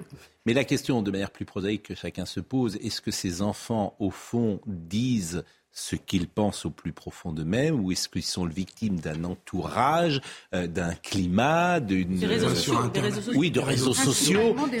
Voilà, c'est ça. Euh, voilà, c'est ça. Euh, j'essaye de me mettre, voilà, des influenceurs et qu'au fond, il faudrait surtout pas écouter ce qu'ils sont en train de se dire parce que eux-mêmes sont victimes d'influence. C'est, pardonnez-moi de poser la question de manière aussi prosaïque que cela. Hein, il faut, il faut, il faut toujours écouter ce qu'ils disent. C'est pas parce qu'on écoute quelqu'un qu'on croit tout ce qu'il dit. Oui. Vous savez quelque chose. Ah, oui, mais moi, on me dit que j'écoute personne. Ce qui est faux? Non, mais là, je, je... faux, au contraire. mais c'est pas drôle parce que ces jeunes, ces jeunes sont des jeunes en souffrance. Oui. Hein, c'est pas des jeunes qui vont très bien. Et donc, ça illustre quelque chose d'autre. Que, que font ces jeunes en souffrance, disons, au moment de la puberté? C'est généralement au moment de l'apparition des signes de puberté que tout hmm. ça se déclenche. Ils vont sur les réseaux sociaux. Hmm. Euh, ils y vont d'autant plus que euh, qu'ils sont confinés. Hein, mm. Le, confinement a, eu un effet majeur sur l'augmentation du nombre de demandes. Que trouvent-ils sur les réseaux sociaux? Ils trouvent un des influenceurs, des jeunes gens très sympathiques, hein, qui leur montrent que qui leur disent d'abord euh, tu te sens mal, voilà ce que tu as. Donc ils donnent un diagnostic sur les réseaux sociaux. Et, ils font partie d'une communauté, viens, ben, viens avec nous, etc. Tes parents n'y connaissent rien. Euh, si, tes parents ne sont pas d'accord avec toi, c'est qu'ils sont transphobes, et ils leur donnent des adresses pour aller consulter. Vous avez une liste de médecins à consulter. Il faudrait interdire donc ces gens-là? Sur les réseaux sociaux, ces influenceurs, c'est quand même très compliqué. Comment les non, mais on faudrait les contrôler, mais au moins, au moins, faut fournir un contre-discours, euh, que. Mais madame, à quelles conditions, selon vous, cette transition semble souhaitable Parce que moi, je suis tombé sur des témoignages de, de jeunes garçons se sentant euh, qui disent avoir toujours vécu dans un corps de fille pour eux ou inverse. Donc, est-ce que vous avez eu, dans votre pratique professionnelle, des cas où vous êtes dit, là, la souffrance est telle que la transition est... Mais bien sûr, alors les, trans ont toujours existé, euh, à toutes les époques, et ils étaient euh, très, très, très minoritaires, et ces personnes ont effectué leur transition à l'âge adulte. À l'âge adulte. Aujourd'hui, on voit une demande qui a explosé, on sait la, la, chiffrer, cette demande On sait combien il y a de demandes euh, Combien il y a de gamins euh, Alors, partout sauf en France. Il n'y a pas de chiffres. Nous n'avons pas de chiffres. Ah oui, parce qu'il n'y a pas de statistiques. Alors, vous, écrivez, vous écrivez une chose qui m'a intéressé. Le 30 septembre 2021, le ministère de l'Éducation nationale, de la jeunesse et des sports édite une circulaire destinée à une meilleure prise en compte des questions relatives à l'identité de genre en milieu scolaire. Après avoir fait valoir que l'école en tant que service public fondé sur les principes de neutralité et d'égalité se doit d'accueillir tous les élèves dans leur diversité et de veiller à l'intégration de chacun d'eux, le ministère a tenté de fixer un cadre pour que recteurs, inspecteurs, directeurs d'école, chefs d'établissement ou encore enseignants puissent répondre aux questions sur le terrain, changement de prénom, tenue vestimentaire, toilettes, vestiaires, douche collective pas facile de faire prévaloir les ressentis intimes qui détermineraient l'identité de genre des élèves. Que pensez-vous de cette circulaire? Alors, cette circulaire, euh, j'en pense pas du bien et je, ne suis pas la seule. Hmm. C'est-à-dire que personne n'en pense du bien. Ni les personnes qui, comme nous, euh, pensent que euh, ça ne devrait pas avoir lieu, mais les, les, les, transactivistes ne l'apprécient pas non plus. Donc, il y a quelque chose qui ne va pas. Voilà. Hmm. L'école avait parfaitement les moyens à la fois d'être, comme on dit, inclusive et en même temps euh, de, ne pas favoriser. Après, je vais répondre à votre question quand même, parce que je n'ai pas terminé, et de, ne pas engager les jeunes euh, dans cette voie. Voilà, je pense que, je pense que M. Blanquer euh, aurait peut-être préféré que ça ne soit pas aussi inclusif comme on dit. Hum. Juste, si je peux réagir, il y a d'autres pays qui prennent des mesures, et je pense à l'Angleterre, vous l'avez dit, où ils sont revenus en arrière. Et en ce moment, Rishi Sunak, le Premier ministre britannique, est en train de bloquer une loi euh, qui a été prise au Parlement écossais qui favorise la transition de genre. Et euh, Rishi Sunak a dit non, pas question, nous allons, euh, nous allons interdire de, de, faire ça. Ça fait un grand scandale et une grosse division entre l'Angleterre et l'Écosse. Et euh, donc le, gouvernement britannique a une position très offensive sur ce sujet. Je pense que la France devrait s'en inspirer. On a beaucoup de lâcheté de la part de nos gouvernants. Absolument. Mais je voudrais terminer la question que vous m'avez posée. voilà, un certain nombre de personnes vont transitionner et pourquoi pas pourquoi pas Je n'ai absolument rien à dire là-dessus. Quand ils seront majeurs, au moins majeurs. Voilà. Autrement dit, l'idée, c'est rien d'irréversible pendant la minorité pour laisser la possibilité de changer. Si ensuite une personne devenue majeure veut s'engager dans ce processus, euh, non seulement personnellement je n'ai rien à dire, mais il n'y a rien à dire. Les adultes qui promeuvent la transidentité n'auraient-ils jamais dépassé le stade de la toute-puissance infantile Ou faudra-t-il enseigner aux enfants à se méfier d'exprimer leurs désirs car ceux-ci risqueraient d'être exaucés Bah oui, écoutez, euh, vous, savez... Euh, euh, C'est ce que vous écrivez. Bah, au, moment où je, pratiquais beaucoup, on disait aux enfants, tous tes désirs sont exprimables, mais tous ne sont pas réalisables. Hmm. Voilà, c'était ça, ça fait partie de l'éducation d'une certaine manière. C'est ah oui. fondamental. Voilà, et maintenant on leur dit surtout n'exprime pas ton désir parce qu'on va le réaliser. Hmm. Voilà, en particulier celui-là. Il faudrait que vous veniez plus régulièrement. Non, mais surtout, ce que vous dites dans votre livre, c'est que ça touche beaucoup les petites filles. Avant, c'était beaucoup les garçons Alors, qui voilà. Maintenant, c'est les petites filles qui veulent devenir des garçons. Les féministes devraient s'en préoccuper. Des filles qui hmm. veulent devenir des garçons, c'est quand même pas Alors, très certaines féministes s'en préoccupent oui, tout à fait. Hein, il y a un euh, clivage à l'intérieur des féministes, il faut le dire. Euh, bon. Euh, parce que effectivement, qu'est-ce qui a changé? L'augmentation des demandes, qui est devenue, qui a énormément changé, mm. bien que nous n'ayons pas de chiffres pour mm. toute la France. Mm. le, ratio, hein, c'est-à-dire auparavant c'était des garçons, maintenant ce sont à 70 à 90 ah des filles. voilà, et la majorité d'entre eux ont des problèmes psychopathologiques antérieurs. Bon, Madame Eliachev, est-ce que vous m'autorisez à parler de vous? Bah, écoutez, ça dépend ce que vous allez dire. parce que souvent. c'est gentil. Oui, c'est gentil. Mais souvent, je vous ai cité un exemple. Bon, D'abord, euh, vous êtes euh, la fille d'une personne illustre dans notre métier qui a vraiment euh, fait avancer les choses dans le journalisme et puis dans la condition féminine, qui était Françoise Giroud. C'est aujourd'hui l'anniversaire de sa mort. Ça fait 20 ans qu'elle est décédée. Aujourd'hui, 19, 19 janvier. Ah bah écoutez, c'est l'occasion d'honorer sa mémoire et je retrouve euh, dans, vos, dans votre phrasé parfois euh, des intonations euh, de Françoise Giroud que notre génération a beaucoup connu, les gens des années 60, parce que qui sont nés dans les années 60, parce qu'elle était, elle intervenait beaucoup à la télévision, on l'écoutait beaucoup avec beaucoup de charme, beaucoup d'intelligence, beaucoup de culture beaucoup de culture. Elle écrivait même un journal, moi, que j'achetais. Portrait sans retouche. portrait sans retouche. Euh, c'était euh, quand on était des jeunes journalistes, portrait sans retouche. Et vraiment, c'était formidable. Elle avait republié ça. C'était des portraits exceptionnels. la barre est haut pour moi. Non, mais c'est vrai. Et puis, je me souviens de phrases euh, comme euh, euh, si votre lecteur, il faut l'accrocher tout de suite. S'il est parti à la cinquième ligne, ça, ça c'est pas la peine d'être. C'est pas la peine de. Oui. pas hérité de ça, c'est dommage. Ne tirez pas sur une ambulance, par exemple. C'est une formule de. bon. Mais pourquoi j'ai souvent parlé de vous? Parce que vous incarnez aussi une génération. Et vous incarnez une génération dans le rapport homme-femme. Et j'ai souvent cité votre exemple, puisque euh, à 14 ans, si j'ai, pardonnez-moi, je vais être un peu indiscret peut-être, et tout le monde ne le sait pas, mais je crois qu'à 14 ans, vous partez vivre avec Robert Hossein. Avant 68, je précise. Oui, mais qui était la star de l'époque et qui avait 35 ans, qui était une immense star. Il avait sans doute déjà tourné Marquise. Euh, Angélique Marquise de Et je me dis aujourd'hui. Impossible. Aujourd'hui, euh, la star du cinéma français, qui se marierait, vous vous êtes marié à l'âge de 15 ans? Oui. 15 ans. La star du cinéma français, il avait quel âge? 35 ans? Oui, il avait 19 ans de plus que moi. Bon. Qui se marierait avec une femme de 15 ans, une jeune fille de 15 ans, qui est considérée aujourd'hui dans la société française comme une enfant. Hmm. On dit une jeune fille de 15 ans, c'est une enfant. Euh, évidemment, ce ne serait pas possible. Donc je voudrais savoir le regard que vous portez d'abord sur la jeune femme que vous étiez. Est-ce que vous diriez que c'était, euh, vous étiez euh, entre guillemets manipulé? Euh, non, mais pardonnez-moi de poser des questions comme ça. et, est-ce, que, vous direz, oui, quel regard vous portez là-dessus et, qu'est-ce que vous diriez aujourd'hui? Ce, ce, que, ce, que, vous racontez explique un petit peu pourquoi je ne me, me suis, pas trop prononcé là-dessus. Euh, écoutez, j'étais pas du tout manipulée, j'étais précoce. Euh, voilà, à peu près dans tous les domaines. Euh, j'ai passé mon bac à 15 ans, j'ai eu un premier enfant à 16 ans, je me suis mariée à 15 ans, j'étais précoce. Voilà. Il y a des gens précoces et puis il y a des gens tardifs. Moi, j'étais précoce.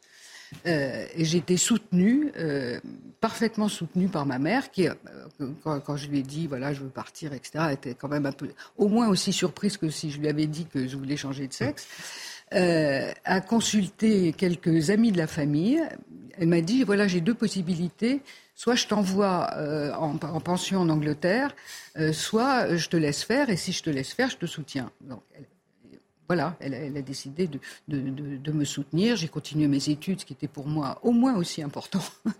Euh, et voilà, c'est une histoire d'amour. Euh, c'est pas parce qu'on avait 19 euh, ans de différence que c'est pas une histoire d'amour. J'étais pas sous emprise. pas Oui, mais justement, le mot emprise que vous employez aujourd'hui, la société française considérerait oui. peut plus. oui, mais sur le fond, qu'en pensez-vous vous aujourd'hui? Est-ce que un, un, homme, ça s'empêche, disait euh, Camus. Est-ce qu'un homme de 35 ou 40 ans, avec son pouvoir de séduction, avec sa force... Ou une femme oui, mais c'est souvent dans ce sens-là. J'avais un pouvoir de séduction, il n'y a pas oui, lui. Oui, j'entends bien, mais moi j'étais. Non, mais vous, comprenez le sens de ma vous comprenez le sens de ma question.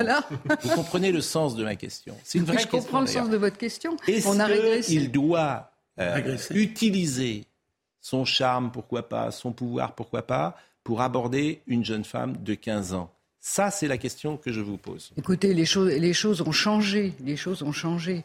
Donc, mon cas particulier n'est en rien un exemple, parce que toutes les filles de 14 ans euh, ne sont pas comme moi aujourd'hui. Euh, la question du consentement, je pense que c'est très important qu'aujourd'hui on mette, euh, on mette en avant cette question du consentement. Donc, il y a énormément de choses que j'apprécie dans ce qui se passe. Et voilà, c'est pour ça que je ne suis en rien un, exemple. Mm. Alors que ce qui m'est arrivé ne soit plus possible, bah, peut-être c'est plus possible. Personnellement, je, éventuellement, je le regrette, mais je crois quand même qu'il y a eu beaucoup d'avancées pour les, euh, voilà, pour les jeunes filles. Pour les garçons, c'est un peu plus compliqué maintenant. C'est-à-dire mais quand, non, mais quand vous dites euh, euh, c'était une star, etc., etc. Mais moi, j'étais une charmante jeune fille. Ah qu'est-ce, qui vous dit Non, mais attendez, attendez, attendez.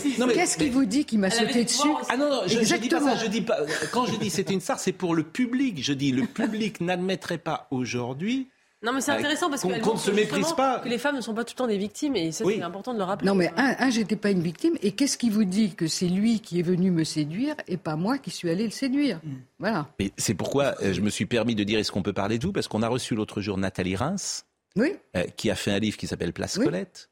Euh, merveilleux livre, mm. où elle, elle est 13 ans, 14 ans, et elle explique qu'elle tombe folle amoureuse d'un ah acteur du français, et que c'est elle bah, qui va à sa rencontre et qui fait tout pour euh, le séduire. Ah oui. Mm. Et qu'est-ce que vous avez pensé du livre de Vanessa Springora sur l'affaire euh, Maznev, le consentement? Alors, d'abord, évidemment, j'ai lu ce livre. Euh, qu'est-ce que j'en ai pensé? J'ai pensé d'abord qu'elle avait eu tout à fait raison de le faire et que là, il s'agit carrément d'autre chose. On n'est on pas du tout dans le même. on est bien d'accord. voilà, mm. Matzneff est une, forme de, prédateur sexuel et Vanessa Springora est quelqu'un qui n'a absolument pas été protégé par sa mère. Mm. Et à contrario, j'ai été, contrairement à, contrairement à l'apparence, extrêmement protégée par ma mère. C'est important ce que vous dites. Oui. Et ce qui est, a priori, euh, le premier, j'allais dire travail, mais ce n'est pas le mot d'un parent, c'est de protéger les enfants. Exactement. C'est d'abord ce qu'il doit faire et c'est ce que nous employons à faire, euh, vous qui êtes une jeune mère. Euh, aujourd'hui avec toutes les questions qu'on peut se poser dans ces cas-là. Parce que, qu'il n'y a jamais de. 14 ans m'a annoncé qu'il partait avec une, une, femme de 19 ans de plus que lui, mais j'essaierai de prendre en considération son point de vue. C'est pas évident. Hein. Quand j'y pense rétrospectivement, je me dis, elle était gonflée. Je suis pas sûre, moi, que j'aurais fait la même chose, très franchement. Bon, vous n'avez jamais regretté, de toute façon, cet itinéraire de vie? Oh, Mais certainement pas. D'abord, nous avons eu un enfant, hmm. euh, qui est quelqu'un d'absolument merveilleux. Donc, euh, voilà. Hmm. Et puis, euh, il ne faut pas regretter, il faut avancer. Euh, merci en tout cas de cette euh, franchise et, merci d'être avec nous euh, ce matin. Il nous reste quelques minutes. Je ne sais pas si vous portez d'ailleurs un regard sur cette société aujourd'hui et sur la grève et notamment par exemple sur les jeunes de 20 ans ah, on va avoir qui vont manifester. on va avoir le droit à Rimbaud et au Solex. À 20 ans, on imaginerait qu'ils qu'ils soient Rimbaud et on va les retrouver euh, dans les cortèges euh, cet après-midi. Et, et, c'est intéressant de cette jeune génération qui est inquiète, qui est anxieuse, mais est-ce de la faute de la société, est-ce de la faute des parents euh, ou est-ce qu'il il y a d'autres explications? Quel regard vous portez sur ces jeunes? Écoutez, je, reçois effectivement des, jeunes anxieux, etc. etc. et moi j'ai plutôt envie de leur dire, écoutez, faites des choses où, qui, ont du sens. Je veux dire, qui ont du sens au sens où vous pouvez aider les autres, etc. Je comprends que les jeunes d'aujourd'hui se disent euh, payer la retraite euh, pour les personnes plus âgées, c'est pas très engageant.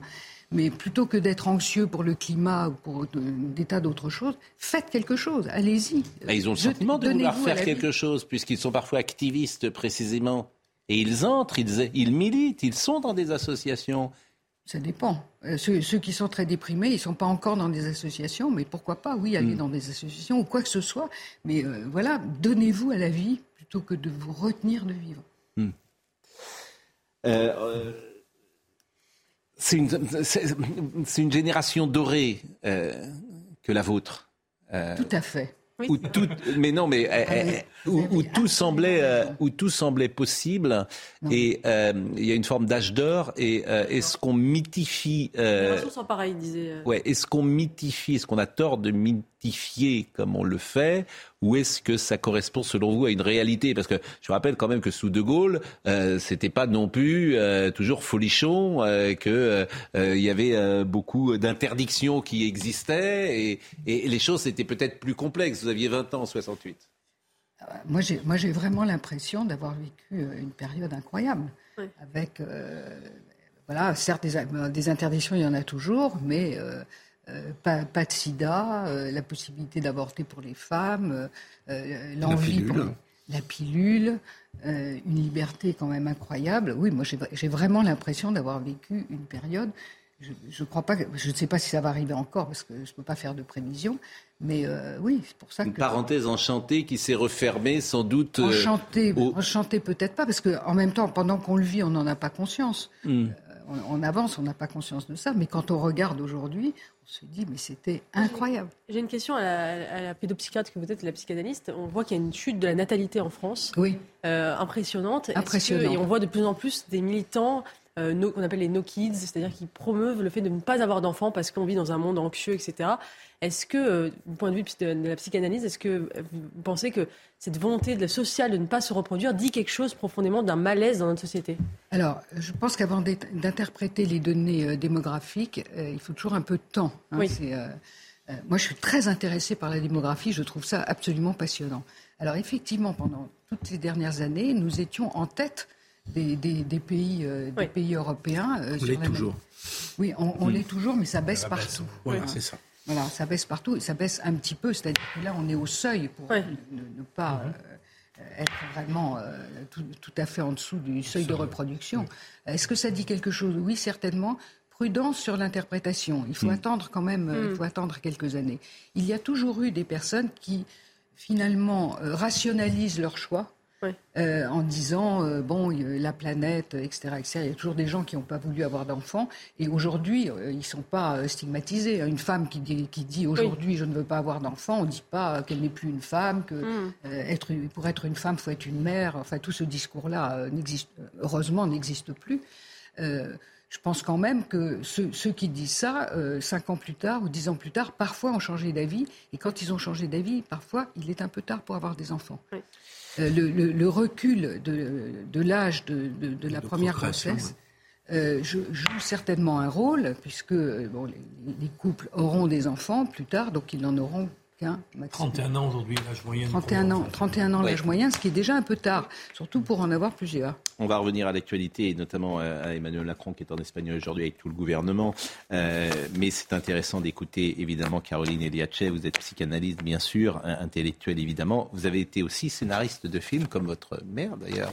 Euh, elle l'était, et vous avez, euh, je vois notamment, écrit La cérémonie avec Claude Chabrol, qui est un des meilleurs Chabrol sans doute la cérémonie avec aussi. avec euh, avec euh, Elisabeth Hubert Hubert euh, Isabelle. Isabelle, voilà je confonds Elisabeth Hubert pardonnez-moi qui était ministre de, la santé et Isabelle Huppert bien sûr. Isabelle Huppert et Sandrine, Bonner, où toutes les deux exécutent toute la famille notamment Jean-Pierre Cassel de mémoire et sa femme qui est une merveilleuse actrice qui est Stéphane Audran. Non, c'est pas Stéphane Audran. Non, c'est pas. Ben non, c'est pas Stéphane. Euh, c'est pas Stéphane Audran. Ça Je pense que c'est pas. ça va revenir. C'est pas Jacqueline Bisset. Euh, et c'est un des premiers films de Virginie Le Doyen, euh, je crois, et c'est un film vraiment à revoir. Euh, donc merci vraiment d'être avec nous. Juste Emmanuel Macron qui est à Barcelone, parce qu'effectivement, euh, ça fait euh, parler. Il ne faut pas y voir une stratégie de communication, on l'a dit tout à l'heure, parce que c'est prévu depuis six mois. Je parlais des membres de l'exécutif, oui. pas directement. Bah oui, mais il y a des rendez-vous qui étaient sans doute organisés. Hmm. Hein? Non. Le ministre de l'Intérieur aurait pu, s'il avait. Oui, ministre de l'Intérieur au moins. Alors écoutez Fred Traini, qui est à Barcelone et qui nous explique les enjeux de cette rencontre. Et on écoutera ensuite Michel Onfray et Philippe Martinez. Un sommet jugé très important par les deux pays, d'abord symboliquement, puisqu'il intervient au moment où la France euh, voit ses relations avec ses voisins allemands ou italiens euh, moins fluides que d'habitude. Paris avait donc à cœur de se rapprocher de Madrid euh, quelques mois avant que l'Espagne ne prenne la présidence du Conseil de l'Union européenne cet été. Un premier traité d'amitié qui visera aussi à gommer les antagonismes apparus récemment. On se souvient de Emmanuel Macron qui s'était opposé au projet de gazoduc entre les deux pays mais la France euh, soutient le projet conjoint de construction d'un hydrogène-duc entre Marseille euh, et Barcelone, un projet de 2,5 milliards d'euros qui sera en partie financé par l'Union européenne. Il sera également beaucoup question euh, de politique migratoire, de lutte antiterroriste, d'interconnexion énergétique et puis surtout de liaisons ferroviaires qui sont faméliques entre les deux pays. À noter que les indépendantistes catalans vivent cette réunion franco-espagnole comme une provocation et qu'ils manifesteront au pied de la euh, montagne de Montjuic euh, qui sera ultra sécurisée pour l'événement. Et Michel Onfray qui était avec nous ce matin, en tout cas avec Laurence Ferrari, a réagi à ce voyage. Ben, souvenez-vous, il avait envie d'emmerder, c'était son expression, c'est une citation, ouvrez les guillemets, hein, euh, les non-vaccinés. Mm Et eh bien là, je lui dis, en gros, j'emmerde les manifestants. Je suis pas là, j'ai autre chose à faire, ça me regarde pas leurs histoires. Euh, moi, j'ai décidé, j'irai jusqu'au bout. C'est ce qu'il fait de toute façon depuis un mandat et puis le début de son second mandat. Euh, il a un profond mépris du peuple, des gens, de ce que demandent les gens. Et il a de toute façon une feuille de route, c'est la feuille de route de Maastricht, et, il va pas déroger. C'est son boulot, il a été mis là pour ça, il a été réélu pour ça. Ils ont criminalisé Marine Le Pen pour ça pour faire de telle sorte qu'il soit le sauveur de la démocratie et de la République. Donc il dit, mais moi j'ai une légitimité, je fais mon travail, manifestez si vous voulez, de toute façon j'irai jusqu'au bout. Je répète qu'a priori, ces rendez-vous sont prévus euh, longtemps à l'avance et c'est difficile de changer l'agenda. il y a des moments politiques aussi. J'entends l'argument. Ah, si vraiment. Euh, ah, S'ils avaient changé leur programme, on aurait dit ah, ils ont cédé à la peur, ils ont cédé à la rue. On ne peut pas. Euh. La dernière expression du président de la République sur la question des retraites, c'est le vœu du 31 décembre. Depuis, il ne s'est pas exprimé. Bah, il attend. Il a raison d'ailleurs, il attend aujourd'hui. Tout en demandant aux membres du gouvernement de faire eux la pédagogie Ce qu'il n'arrive pas à faire. Il ne faut pas lui reprocher de changer d'avis tout le temps et puis lui dire d'écouter euh, la rue euh, dès qu'elle se manifeste. Sa dernière expression qui tourne en boucle, c'est celle de 2019 pour nous dire qu'il fallait surtout pas faire ça. Ah, bien sûr. Quand même, il avait pris des engagements pendant la campagne électorale quand même. On ne peut pas lui reprocher ça. mais la réforme est invendable. Voilà. Personne ne comprend pourquoi elle a dit. pourquoi elle a Non, mais elle est invendable. Pardonnez-moi de vous dire. Tu ne peux pas faire de pédagogie puisque tu ne peux pas. C'est comme un film. Tu ne peux pas faire le pitch. Dites-moi pourquoi on fait cette réforme. Bah, je vous ai dit tout à l'heure, c'est pour donner envoyer des signaux au marché financier et à la Commission de Bruxelles.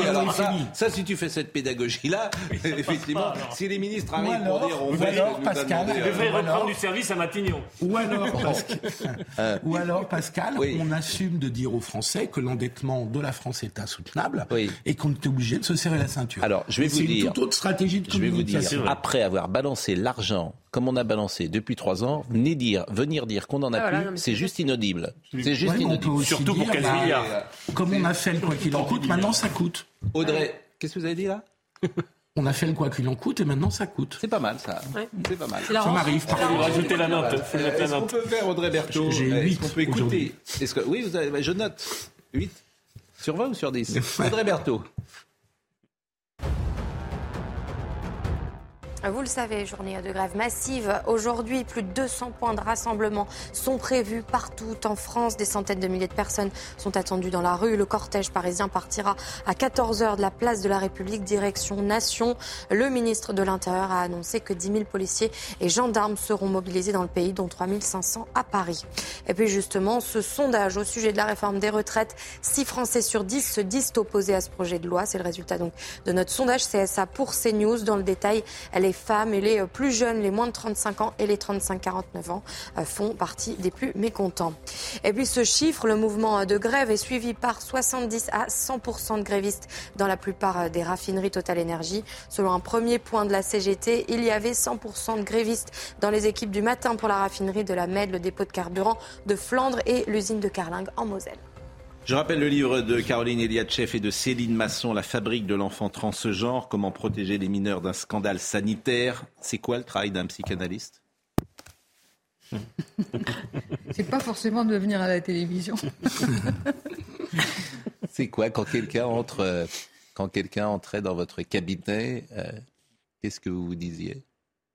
Bah, écoutez, euh, je commence par dire écoutez. Oui, écoutez d'abord. Euh, essayer de comprendre, mais surtout, l'idée, c'est pas que ça soit nous qui comprenions, c'est que lui, en nous parlant, arrive à se comprendre. C'est-à-dire le, savoir, il est du côté euh, de, la personne qui vient nous consulter, mais il a besoin d'imaginer qu'il est de notre côté pour se comprendre lui-même. C'est ce qu'on appelle la prise de, de conscience. Paraît-il que Lacan disait qu'il n'y a qu'une question dans la vie, c'est la plus importante. Qu'est-ce que tu veux? Oui, euh, bon, il a, a, eu des tas de formules assez extraordinaires, hein, mais effectivement, être en accord avec son désir ou des choses comme trahir ça. Son désir, c'est d'ailleurs euh, pas si facile à comprendre, parce que le désir étant inconscient, comment sait-on quel est son désir? Alors, parfois avec des, années d'analyse, mais même pas toujours. Voilà. C'est pour ça que. Il y a une certaine opacité de l'être à soi-même. oui, oui La transparence. La transparence, c'est une catastrophe. mais, ceux, qui ont, répondu à cette question dans, la vie, qu'est-ce que tu veux? Ils n'ont pas de soucis. Il y en a qui répondent très tôt, manifestement, vous avez répondu très tôt, mais il y a des gens, et notamment nos ados, parfois, tu leur dis qu'est-ce que tu veux? Je sais pas. Je sais pas ce que je veux faire. Oui, mais pourquoi pas? Mais ce qu'on veut peut se transformer aussi. Oui, alors ceux, qui répondent d'emblée à qu'est-ce que tu veux, euh, s'enlève finalement la, possibilité euh, de changer d'avis. Donc il faut pouvoir quand même dans la vie euh, voilà, être un peu fluide. Pas forcément gender fluide, mais fluide. On devrait faire. Il n'y a pas d'émission sur la psychanalyste, à, sur ah, la psychanalyste à la télé. Il y en a si, euh, parfois ici. En ce moment, euh, en ce moment sur France Inter, ah oui. il y a une émission qui s'appelle L'inconscient, à, à, laquelle je participe. On vient de me demander. Personne n'a jamais vu un inconscient. Et donc je parle 30 minutes seul devant un micro, ce qui est quand même une inversion des choses extraordinaire. Ça, c'est sur France Inter Je reçois les gens pendant 30 minutes, ils me parlent, et là je suis seul devant mon micro pendant 30 minutes. Et ça, c'est sur France Inter Le dimanche. Le dimanche à quelle heure? À 15 heures. Eh bien écoutez, j'écouterai France Inter. Ben voilà. Je tiens à le dire. C'est un là, Pascal Pro. Vous ne pouvez pas vous imaginer l'événement qu'on vient de vivre en direct. J'écouterai France Inter. Non, mais c'est passionnant, bien sûr que c'est passionnant. Vous le savez bien d'ailleurs. Euh, je vais vous dire qui était avec nous euh, aujourd'hui, si tant est que euh, Marine, les équipes du jour. Oui, Audrey Missirac a été à la réalisation, Ludovic Liénard était à la vision, Bastien était au son, Marine Lançon était là, Maxime Lavandier aussi avec nous. Alors moi je suis un peu triste parce que Marine part en vacances demain. Elle prend l'aéroplane. Elle, elle, a des vacances. Donc elle a un petit peu peur, mais bon, euh, je pense que Caroline Diatchev, qui est psy, va pouvoir le, la réconforter. Elle a peur de prendre l'avion, Marie. Ah, oui. D'accord, bah, 10 ans de psychanalyse, ça, va, ça risque de s'arranger. Ah, bon, bah, 10 ans, ouais, 10 ans, mais bon. Et elle revient que euh, en fin de semaine prochaine, donc elle va nous manquer, bien sûr, mais je lui souhaite bon voyage, bien évidemment. Et euh, Jean-Marc Morandini dans une seconde, et nous on se retrouve euh, ce soir pour euh, savoir ce que fera cette euh, journée. Euh, restez à l'écoute, bien sûr, de CNews.